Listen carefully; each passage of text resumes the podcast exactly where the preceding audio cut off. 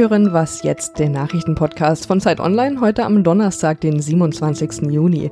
Ich bin Anne Schwedt. Wir sprechen heute über die Krise an der US-Grenze zu Mexiko und über Mythen zur Hitze im Job. Jetzt gibt's aber erstmal die Nachrichten. Der Bundestag debattiert heute darüber, welche Konsequenzen aus dem Mord an dem Kasseler Regierungspräsidenten Walter Lübcke gezogen werden müssen. Der Tatverdächtige Stefan E. hatte gestern gestanden, Lübcke erschossen zu haben. Als Grund nannte er, dass ihn Lübkes Äußerungen zur Flüchtlingspolitik verärgert hätten. Bundesinnenminister Horst Seehofer räumte daraufhin ein, dass es im Kampf gegen Rechtsextremismus Nachholbedarf gebe. Er schlug außerdem vor, die Akten des hessischen Verfassungsschutzes zum NSU zu veröffentlichen. In Kassel werden heute mehrere mehrere tausend Menschen zu einer Demonstration für Toleranz und Demokratie erwartet. In den USA sind in der Nacht zehn demokratische Präsidentschaftskandidaten erstmals in einer Fernsehdebatte aufeinander getroffen. Unter den Bewerbern waren neben ehemaligen Kongressabgeordneten auch New Yorks Bürgermeister Bill de Blasio und die linke Senatorin Elizabeth Warren. Sie sprach sich für eine sozial gerechtere Wirtschaftspolitik aus. Die US-Wirtschaft diene derzeit nämlich nur den Interessen der Reichen. Der amtierende Präsident Donald Trump kommentierte die Debatte auf Twitter nur mit dem Wort boring, also langweilig. Heute Abend findet noch eine Debatte statt mit zehn weiteren Kandidaten. Unter ihnen sind dann Ex-Vizepräsident Joe Biden und der Senator Bernie Sanders. Redaktionsschluss für diesen Podcast ist 5 Uhr.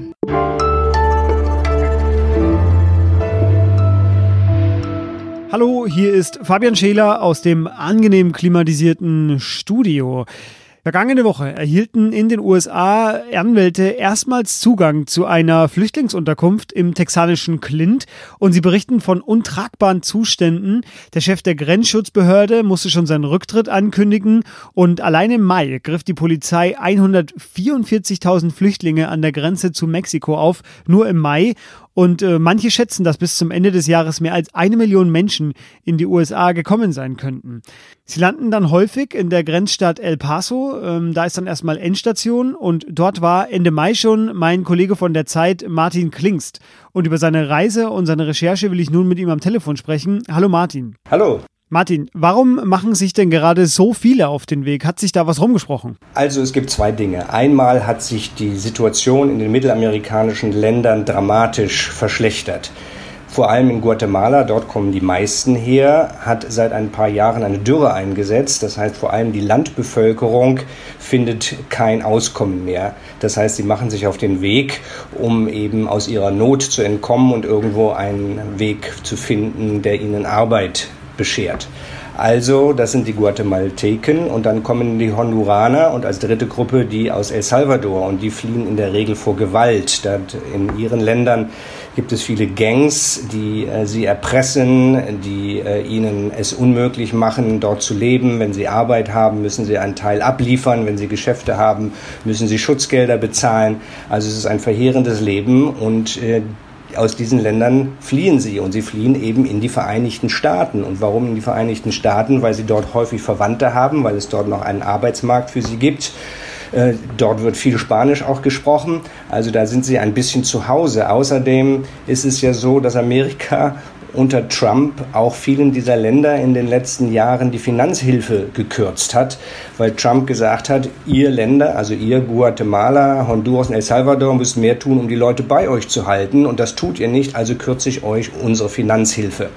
Und die Folge ist davon, dass noch mehr die Heimat verlassen. Jetzt haben Sie ja einen dieser Flüchtlinge getroffen, äh, Thomas aus Guatemala, der mit seinem ältesten Sohn unterwegs in die USA war. Er hat schon Asyl beantragt in den USA, wurde aber dann doch wieder nach Mexiko zurückverwiesen. Warum? Donald Trump hat im Dezember durch seine Ministerin für sozusagen Staatsschutz und Heimatschutz verkünden lassen, dass ab sofort mehr Flüchtlinge, die an der Grenze Asyl beantragen, zurück nach Mexiko geschickt werden und ihnen wird dort aufgegeben, dort abzuwarten, ihr Asylverfahren in Amerika. Das heißt, sie müssen immer denn zu den einzelnen Anhörungen von der mexikanischen Stadt auf der anderen Seite der Grenze in die USA, machen dort die Anhörung und gehen dann wieder zurück äh, nach Mexiko, also werden von der Polizei dorthin zurück äh, eskortiert. Das hat zugenommen. Also es fing mit ein paar hundert an, inzwischen sind es sehr viel mehr und Trump hat mit den Mexikanern vereinbart, dass es bis zu 1000 am Tag sein können, die zurückgewiesen werden. Das ist für viele eine ganz verheerende Situation, denn diese mexikanischen Städte sind unsicher. Juarez, das ist die Stadt, die auf der anderen Seite von El Paso liegt, ist eine der gefährlichsten Städte Mexikos. Dort kommen am Tag ungefähr vier Menschen um, also das heißt, sie werden ermordet. Flüchtlinge sind ein leichtes Opfer der Drogenkartelle. Das heißt, viele Flüchtlinge die zurückgeschickt werden und ihr Asylverfahren in Mexiko abwarten sollen, müssen dort irgendwie eine Unterkunft finden. Es gibt nicht genügend Unterkünfte, obwohl die katholische Kirche viel tut. Aber äh, die brechen aus allen Nähten und es sind immer mehr Flüchtlinge, die in der Straße leben. Thomas, den ich beschrieben habe, hatte das Glück, in einer dieser Flüchtlingsunterkünfte unterzukommen. Aber sie dürfen diese Flüchtlingsunterkünfte nicht verlassen. Sie müssen ihr Handy abgeben, weil überall die Drogenkartelle äh, herumwandern und auf Opfer warten. Also Mexiko ist mitnichten ein sicherer Staat. Trump will sie dort zurückschicken und sagt, ja, ihr könnt da abwarten, da seid ihr sicher. Aber das stimmt nicht und es widerspricht und verstößt auch gegen das internationale Flüchtlingsrecht. Das bedeutet, dass sich niemand dorthin zurückweisen kann, wo ihm Gefahr für Leib und Leben droht. Und das droht Flüchtlingen in Mexiko. Also, Martin Klingst äh, war an der US-amerikanischen Grenze. Er hat dort auch noch äh, viel mehr Leute getroffen, zum Beispiel einen Ingenieur, der eine eigene Mauer gebaut hat oder die Mauer vervollständigt hat. Die ganze Reportage finden Sie in der neuen Zeit, äh, wie immer, ab heute am Kiosk. Vielen Dank Ihnen, Martin. Vielen Dank, schönen Tag noch.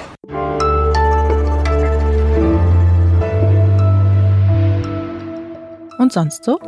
Den deutschen Pass bekommt man künftig nur, wenn man in sogenannten deutschen Lebensverhältnissen lebt. Das hat die Koalition beschlossen. Sie will damit viel Ehen verhindern. Und nun mag das Vorhaben wohlgemeint sein, aber die Formulierung deutsche Lebensverhältnisse, ja, die ist es ja eher nicht. Für alle, die jetzt auf einen Pass oder eine Staatsbürgerschaft warten, ich habe hier ein paar Tipps für Sie. Sie brauchen einen Wetterhahn auf dem Dach, eine bunte Markise auf der Terrasse, das Feierabendbier, die Regentonne im Garten, vielleicht ein paar Spreewaldgurken auf dem Armbrottisch und wenn Sie dann sich schlafen legen in Ihren deutschen Lebensverhältnissen, dann ziehen Sie doch am besten die Tüllgardinen zu.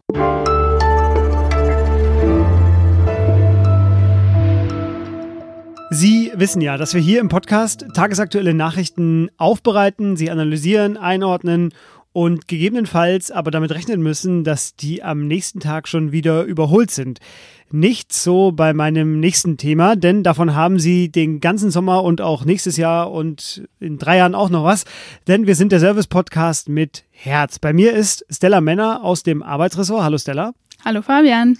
Und äh, wir reden über Mythen zur Hitze am Arbeitsplatz. Und wir klären diese Mythen jetzt mal.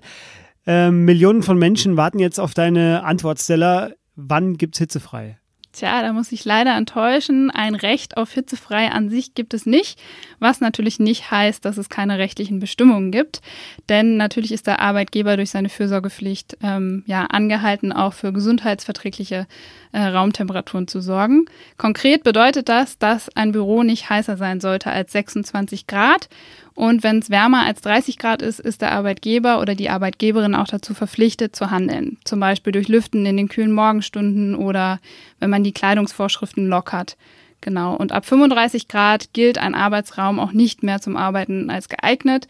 Ähm, das heißt dann leider immer noch nicht, dass wir einfach so nach Hause gehen dürfen, sondern lediglich, dass man sich was überlegen muss, zum Beispiel im Keller weiterzuarbeiten, wo es kühler ist oder im Homeoffice oder in den Morgenstunden. Genau. Wichtig ist einfach nur, dass diese Maßnahmen wirksam sein müssen und der Betriebsrat da natürlich auch ein Mitspracherecht hat. Ich war vor kurzem in Südspanien, habe da Urlaub gemacht und äh, da war es offensichtlich äh, ähnlich heiß wie jetzt in diesen Tagen hier bei uns. Äh, und ich muss sagen, das äh, Konzept der Siestas hat mich einfach mal wieder restlos überzeugt. Äh, großer Fan. Ist das denn auch eine Lösung für Deutschland?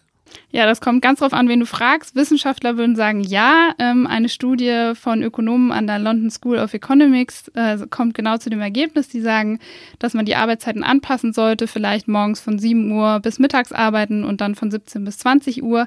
Ich glaube persönlich nicht, dass es Teil der deutschen Kultur werden wird, weil diese Debatte immer wieder auf Kritik stößt und viele Leute einfach sagen, oh, dann wird Familie und Beruf einfach noch schwerer zu vereinbaren, wir können nicht mehr einkaufen gehen und so weiter. Letzte Frage, äh, Ventilator oder Klimaanlage? Ich glaube, das muss jeder selber entscheiden. Die gute Nachricht ist, beides wirkt, aber natürlich hat auch beides Nachteile. Also die Effekte eines Ventilatoren lassen ab 37 Grad nach und eine Klimaanlage sollte auch nicht zu kalt sein, sonst führt es zu Kältestress. Danke, Stella. Die äh, ganzen Mythen oder noch mehr Mythen gibt es im Text im Arbeitsressort. Und wir werden zwar wahrscheinlich trotzdem weiterhin alle schwitzen, aber immerhin sind wir jetzt aufgeklärt. Vielen Dank dir. Gerne. Und das war was jetzt für heute. Wenn Sie vor Hitze nichts mehr können, außer Mails zu schreiben, kann ja sein, dann bitte an wasjetzt.zeit.de, da erreichen Sie uns und eine neue Folge gibt es dann morgen wieder. Tschüss.